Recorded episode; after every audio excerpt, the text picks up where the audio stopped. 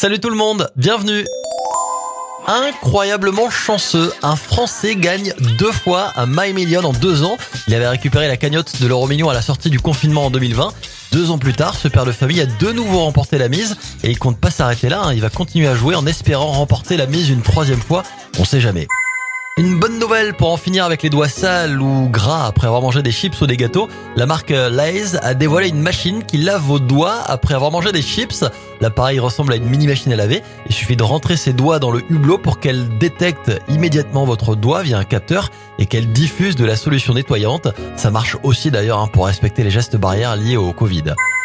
Et puis l'excellente nouvelle télé du jour concerne Malcolm. La série culte des années 2000 pourrait bientôt revenir sur nos écrans. L'acteur de la série Brian Cranston serait en train de préparer un reboot. On attend ça avec impatience.